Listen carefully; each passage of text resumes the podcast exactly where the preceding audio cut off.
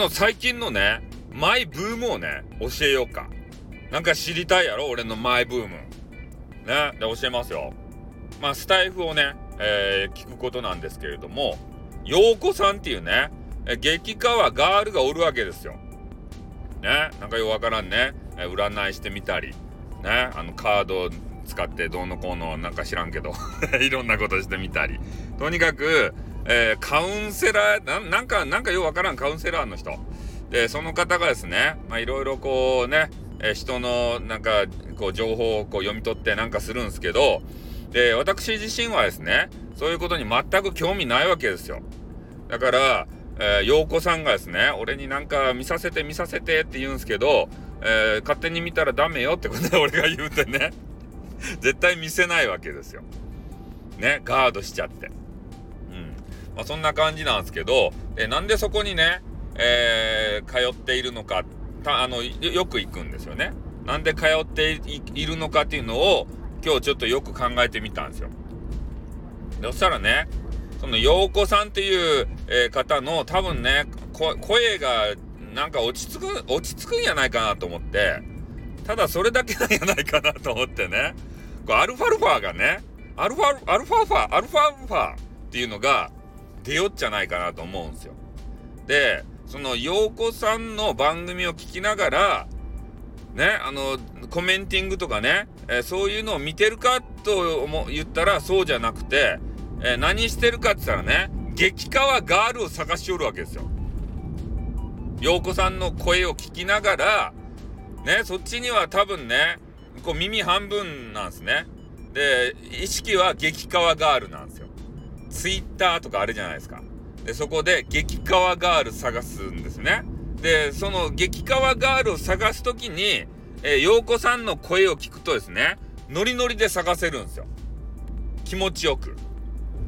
ね、多分、そういう役割なんじゃないか、失礼な 失礼なことばっかり言うんすけど、ね、ノリノリで探せるんで、ちょっとね、こういい感じなんですよ。だから、陽子さんがあったらですね、ちょっと入って聞きながら、激川ガールを探すと。そして、リツイーティングしまくると。ノリノリでね。うん。だから効率がいいわけですよ。で、ねあの、お世話になってるからカウンセリングしてもらえばってみんな多分思うと思うんですけど、なんかね、そういうのは特にね、私に必要ないんですよ。誰かに何かをこう見てもらってアドバイスを欲しいとかね、えー、そういうことを考えたことないですね。うん、もうすべていつもね、えー、俺は自分で道を切り開いてきたけんね。うん、で、まあね、俺に相談したいっていう、えー、既得な方がいたらいつでも来ておかばい。ね。ただわからんばい、俺は。わからないわからないとわからないことはわからんって言うばい。うん、でも気合だけは入れるばい。入れちゃるばい。ね、そげんなことしよったらいかんめえもんつってからね。あの、説教だけするばい。ね。説教だけされて嫌な気分になって帰らんといかんばい。本当にね。何のアドバイスもできんけんね。うん。そういう勉強もしとらんし。カードもできんし。ねあの、色、色、色も見れんし、カラーも見れんし。カラーリーディングできんし。ね、何もできんばい。ただ説教するばい。来たら、来たら、来たら説教するけん。ね、なんとかで悩んでるんですよって言われたら、知るかそんなこと俺が知るかって言ってから。ね、もうそれで一括ですよ。ね。そげなことはね、ここでくよくよ言っとらんで、ね、もうバーンと行きんしゃいとか言ってから。ね、博多の人間はそげんですって。ね、悩み言葉、ね、おじさんとかにこう言いに行くとするやないですか。ね。そげなことは俺が知るもんかってね。当たって砕けろったいとか言って。博多の人間には言われるとですたい。だけど相談ばできんと、博多の人間には。本当に。そげなこつばっか言われるけん。ね、しゅか？って言ってからね。お前自分で解決せんか？って言ってから。ね？かもう解決できんで、ね？